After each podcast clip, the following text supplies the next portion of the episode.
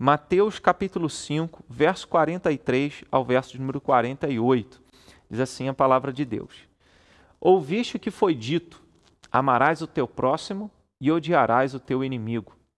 Eu, porém, vos digo: amai vossos inimigos e orai pelos que vos perseguem, para que vos torneis filhos do vosso Pai celeste, porque ele faz nascer o seu sol sobre maus e bons e vir chuvas sobre justos e injustos. Porque se amardes o que vos amam, que recompensa tendes? Não fazem os publicanos também o mesmo? E se saudardes somente o que vos, os vossos irmãos, que fazeis demais? Não fazem os gentios também o, o mesmo? Portanto, sede vós perfeitos, como perfeito é vosso Pai celeste. Amém? Que Deus nos abençoe na meditação da Sua palavra. É sempre importante trazermos textos básicos como esse a cada dia da nossa vida, principalmente num tempo em que a, a tolerância das pessoas está zerada. Né? E um desafio que nós temos como cristãos é sermos a diferença num mundo intolerante, num mundo que não ama, como o próprio Senhor Jesus alertou os seus discípulos em Mateus capítulo 24, verso de número 12, Jesus falou a respeito dos últimos dias, dos últimos tempos, e ele diz: Por se multiplicar a iniquidade, o amor se esfriará de quase todos. E, e eu gosto sempre de destacar a, a, a, expressão quase, né, a palavra quase, porque Jesus não disse de todos. Nesse quase é, estamos nós. Né? Aqueles que são servos de Jesus Cristo, discípulos de Jesus Cristo, que são conhecidos pelo amor. Jesus falou aos discípulos dele no Evangelho de João, capítulo de número 13, verso de número 34, 35, ele disse: Nisto as pessoas irão conhecer que vocês são os meus discípulos, se vocês tiverem amor em relação uns aos outros. E o que nós vemos nos nossos dias, e, e isso nos chama a atenção, e por isso a nossa reflexão hoje, Uh, não é somente as pessoas que não temem a Deus, não é somente as pessoas que não seguem os passos de Jesus Cristo, é, que têm uma postura ofensiva, é, não é apenas uma postura de crítica, é uma postura ofensiva, desrespeitosa e, por fim, sem amor, porque ofendem as pessoas, daqueles que se dizem cristãos daqueles que talvez tenham o seu nome no rol de membros de uma igreja evangélica, de uma igreja cristã. Mas a postura que nós vemos em muitos momentos, isso não é apenas nas redes sociais. Nas redes sociais nós vemos intolerância em todo lugar. Vemos intolerância em todo o tempo. Intolerância no trânsito, ninguém respeita ninguém. Intolerância entre os vizinhos, intolerância em qualquer lugar que você vá e, e que você é, esteja ali um tempo observando o comportamento das pessoas, você vai perceber isso. Nós percebemos isso. Né? o amor realmente tem se esfriado. E se dependesse das pessoas à nossa volta conhecerem o amor de Deus através da nossa vida, será que elas iriam conhecer? Se as pessoas fossem conhecer Jesus Cristo através das suas postagens nas redes sociais, é, as pessoas iriam conhecer a Jesus Cristo?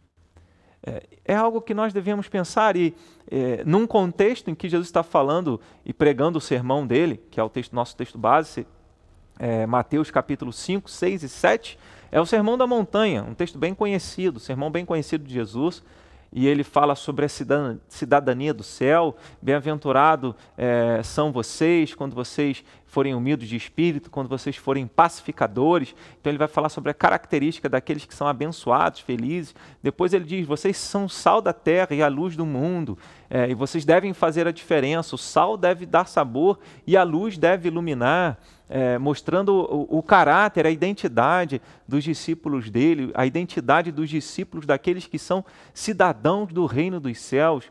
Depois Jesus diz: ela não pense que eu vim tirar a lei, revogar a lei, eu vim pelo contrário, para cumprir.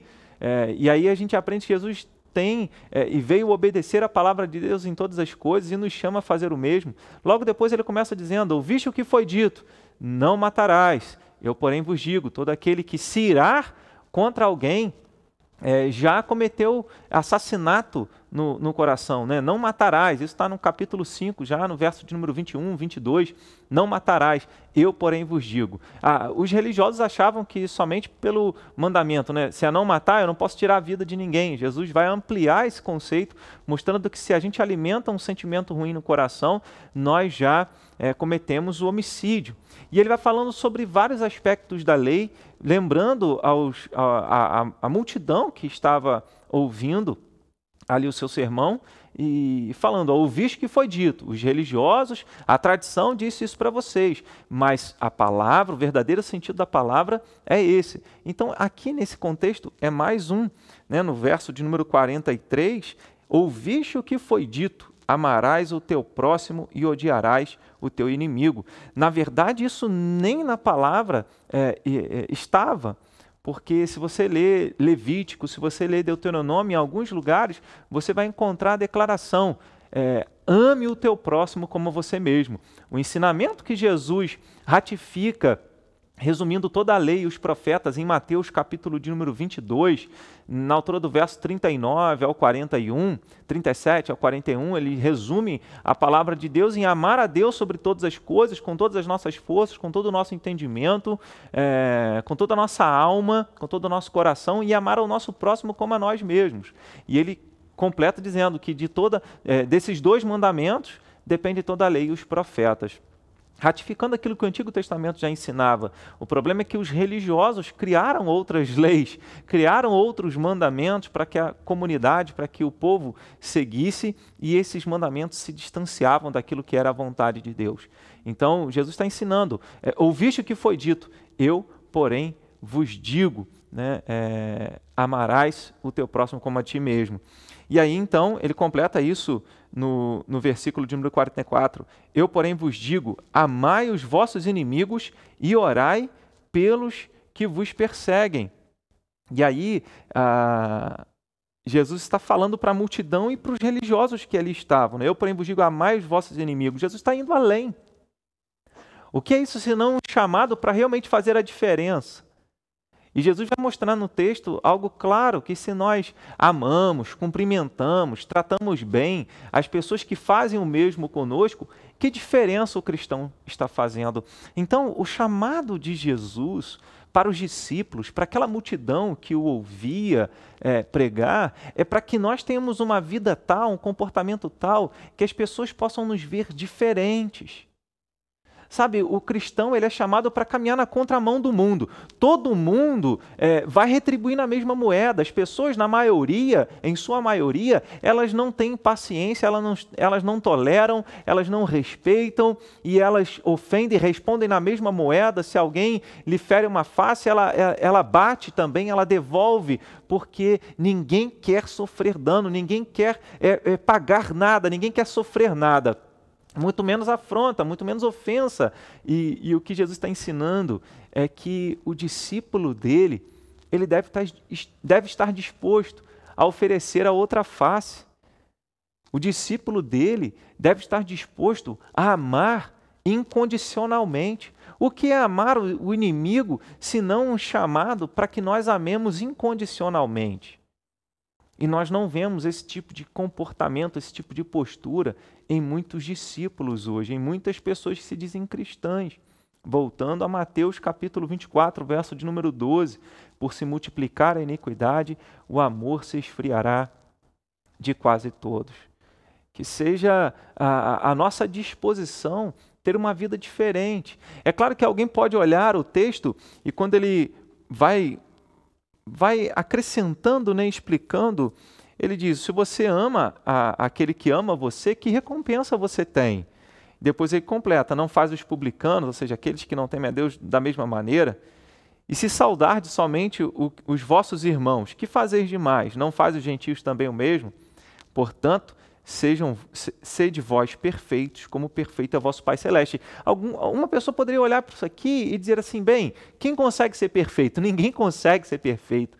Ninguém consegue atingir essa, essa demanda, essa expectativa que Deus coloca uh, de mandamentos, de exigências a respeito daqueles que o seguem. Ninguém consegue alcançar isso. Todos nós somos pecadores. Até Paulo disse que o bem que ele queria fazer ele não conseguia e o mal que ele não queria ele acabava fazendo.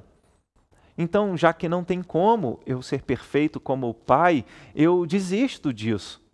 Como algumas pessoas usam Romanos, capítulo de número 12, depois do verso 9, quando ele começa a falar de, de algumas virtudes, e aí o apóstolo Paulo, depois que fala do amor seja sem hipocrisia, ele diz: se possível, quanto depender de vocês, tenham paz com todos os homens. E algumas pessoas dizem: não, com essas pessoas é impossível ter paz. É, e aí então eu já fiz a minha parte, não tem como ter paz desculpando, arrumando algumas, alguns espaços, algum, tentando arrumar algumas brechas em alguns versículos bíblicos para dizerem: olha, eu estou isento desse tipo de comportamento, eu estou isento de tentar alcançar é, essa, essa ação, essa atitude, porque eu não consigo ser perfeito como Deus. Eu não consigo ser perfeito como Jesus Cristo foi perfeito, é perfeito. E aí nós nos desculpamos. Mas a palavra de Deus nos mostra que nós seremos como Jesus, que nós é, estaremos diante de Deus e seremos como filhos se nós atendermos a expectativas como essa. Então, essa é uma parte. É, em algum momento a gente fala sobre a graça de Deus, sobre a salvação pela graça, mas agora é onde nós falamos da nossa responsabilidade, das nossas atitudes. Que tipo de cristão você tem sido? E, e, não é somente, às vezes eu enfatizo muito essas questões das redes sociais, né, de alguns, de determinados comportamentos, é, textos que as pessoas digitam, é, imagens e conceitos e valores que as pessoas compartilham. Mas não é apenas isso, pode ser o contrário também. Pessoas que dentro da igreja e nas redes sociais postam versículos bíblicos, né, postam aquelas, aqueles valores cristãos, mas dentro de casa desrespeitam o, o familiar, tratam mal. Né, e aí são cristãos de aparência nas redes sociais, no mundo virtual e no mundo real, né, dentro de casa é, é, para a igreja, mas dentro de casa é diferente. Né? Como aquela pessoa que, que disse, né? Ah, é, como aquela criança que falou: ah, Eu queria que meu pai é, morasse, queria morar dentro da igreja, porque meu pai na igreja é uma, é uma pessoa e fora da igreja, dentro de casa é outra. Né? É, é, é complicado isso. Uh, termos um, sermos pessoas é, em que tenhamos uma, uma máscara para a igreja, uma máscara para a rede social, um comportamento em cada lugar, e não é isso que Jesus deseja. Jesus disse: Olha, você, se você tem algum sentimento ruim em relação a alguém, eh, se você tem seguido o princípio de amar é, o teu próximo e odiar o seu inimigo, você está errado. E eu quero lembrar isso não a quem não é cristão, eu quero lembrar isso a quem é cristão, a quem se diz de Jesus. Se você se ira, e a palavra de Deus nos ensina isso também lá em Romanos capítulo 12, quando fala das virtudes, ele diz: Não se põe o sol sobre a vossa ira. Né? Se, se o teu inimigo pede de beber, pede de comer, dê a ele. Né? Em outras palavras, seja alguém diferente. Então, nesse sentido, nós somos Algumas pessoas podem dizer assim, então é, o, o, discípulo de Jesus é chamado para ser alguém, um, um, bobão, alguém que, que se deixa, deixa os outros passar por cima dele, deixa ofender e ele não faz nada. Não, não é isso. Mas a questão é que nós devemos ser pacificadores. Nós devemos ser pessoas que serão, seremos, seremos conhecidos pelo amor, por aqueles que respeitam, por aqueles que fazem a diferença, por aqueles que estão de braços abertos para acolher aquele que se arrepende. Essa, essa é a nossa missão, é, essa é a nossa imagem, essa é a imagem que nós devemos refletir. Então, se nós alimentamos qualquer coisa ruim no nosso coração, nós estamos errados. E isso interfere, irmãos, até na forma como nós cultuamos a Deus, ou no fato de Deus aceitar o, o nosso culto. Se, voltando aqui no capítulo de número 5, ah, no verso de número 20, 21 eu já mencionei, ouviste que foi, foi dito aos antigos: Não matarás, e quem matar estará sujeito a julgamento. Eu, porém, vos digo que todo aquele que sem motivo se irá contra seu irmão estará sujeito a julgamento, e quem proferir um insulto, que não falta são insultos nos nossos dias. Né? Quem proferir um insulto a seu irmão estará sujeito a julgamento do tribunal, e quem lhe chamar tolo estará sujeito ao inferno de fogo. Se, pois, ao trazeres ao altar a tua oferta, ali te lembrares de que teu irmão tem alguma coisa contra ti, deixa perante o altar a tua oferta, vai primeiro reconciliar-te com o teu irmão, e então, voltando, faz a tua oferta. Entre em acordo sem demora com o teu adversário, enquanto estás com ele a caminho, para que o adversário não te entregue ao juiz e o juiz ao oficial de justiça e sejas recolhido à prisão. Em verdade te digo que não sairás dali enquanto não pagares o último centavo. O que Jesus está ensinando é que o nosso culto, a nossa oferta, a nossa adoração será aceita por Deus se o nosso coração estiver em paz em relação às pessoas. Olha como isso é é, é desafiador, extremamente importante e, e, um perigo ao mesmo tempo. Porque muitas pessoas enganam a si mesmas, né, é, levantando a mão, adorando a Deus, cantando louvores, mas é, ofendendo outras pessoas, ah, usando linguagem que não convém a um cristão. E não apenas isso, acima de tudo, alimentando no coração um sentimento ruim em relação a outra pessoa, seja quem quer, é, seja quem for. Jesus ele diz: Olha, amará o teu inimigo e orará por aquele que persegue você. É, é, é interessante porque é, dificilmente o amor brota no nosso coração de qualquer maneira. Dificilmente é, nós nos sentimos animados é, em ajudar alguém, em ter expressões de amor, de cuidado em relação a outra pessoa, em relação a alguém que nos fez mal, alguém que nos feriu. Mas Jesus ele acrescenta essa ideia: ore por aquele que persegue você. Dificilmente nós oramos é, por alguma pessoa que nos feriu, que nos magoou. Mas é aqui que começa a, o tratamento de Deus para o nosso coração magoado, para o nosso coração ferido, para o nosso coração que se ira e que desejam mal para alguém. Ou algumas pessoas até dizem, ah, não desejo mal para ninguém, mas também não desejam o bem. Né? Então, se não deseja o bem, se não quer ver o outro bem, feliz, abençoado, salvo, né? alcançado pela graça de Deus, é porque é, não é bom. Né? Então, que nós possamos exercitar a oração. Oração por aqueles que nos magoaram, oração por aqueles que nos feriram, oração por aqueles que nos perseguem, oração por aqueles que estão é, vivendo fora é, dos nossos conceitos, dos nossos valores, que têm princípios e valores diferentes dos nossos. E, e, muitas vezes nós somos intolerantes em relação a, a, a essas pessoas porque é, uma vida diferente da nossa. E nós queremos enquadrar todo mundo dentro do nosso pensamento, dentro das nossas ideias. Comecemos com oração. Oração pelas pessoas que são diferentes de nós. Né? E oração não no sentido de que, e, e Jesus ele diz, orem, é, e, e, a oração é, não é aquela oração, Senhor, desça um raio na cabeça dessa pessoa, né? Senhor, julgue essa pessoa, faça com que ela sofra. Fa... Deus nunca vai ouvir uma oração dessa. Né? É, Deus, a, a Bíblia fala no livro do profeta Ezequiel que Deus não tem prazer na morte do ímpio. Deus não tem prazer é, em ver as pessoas longe dele, ele deseja que as pessoas se arrependam, se, é, se convertam do mau caminho, se arrependam de seus pecados e creiam em Jesus como Salvador de suas vidas. Então, certamente, a oração, quando Jesus menciona aqui, é, é, é o desejo mais sincero diante de Deus de que Deus abençoe aquela pessoa, de que Deus faça o melhor para a vida daquela pessoa. Né? E se nós começarmos a orar por aqueles que nos incomodam, por aqueles que têm um comportamento diferente de nós, um pensamento, valores diferentes de nós, ao invés de ficarmos ofendendo essas pessoas, porque quando o mandamento, abrindo um parênteses, tem, tem a ver com a devocional, com a meditação, Uh, o nono mandamento, ele diz, não dirás falso testemunho contra o teu próximo. Falso testemunho não é simplesmente a fofoca, mas é você tecer comentários menosprezando a outra pessoa. Antes de qualquer coisa, nós precisamos lembrar que qualquer ser humano, seja ele quem for, ele é a imagem e semelhança de Deus. Seja ele do jeito que ele tiver, do jeito que ele viver, Ele é a imagem e semelhança de Deus e por isso deve ser respeitado. E por isso Deus diz: olha, é, não diga falso testemunho, não ofenda as outras pessoas. E, e por vezes nós nos permitimos fazer isso. É, que nós, antes de qualquer coisa, aprendamos a orar.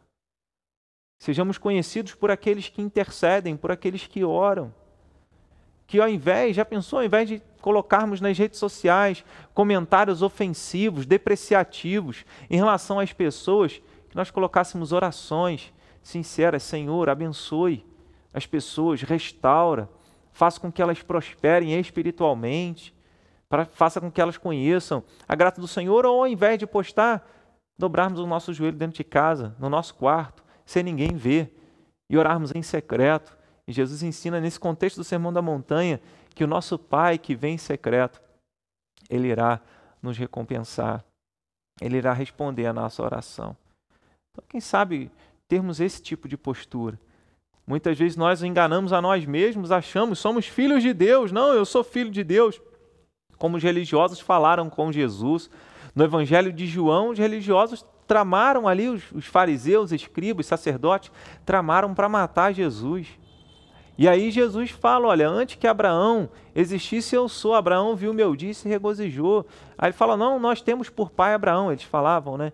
Aí Jesus fala: se Abraão fosse o pai de vocês, vocês iriam querer fazer as obras de Abraão.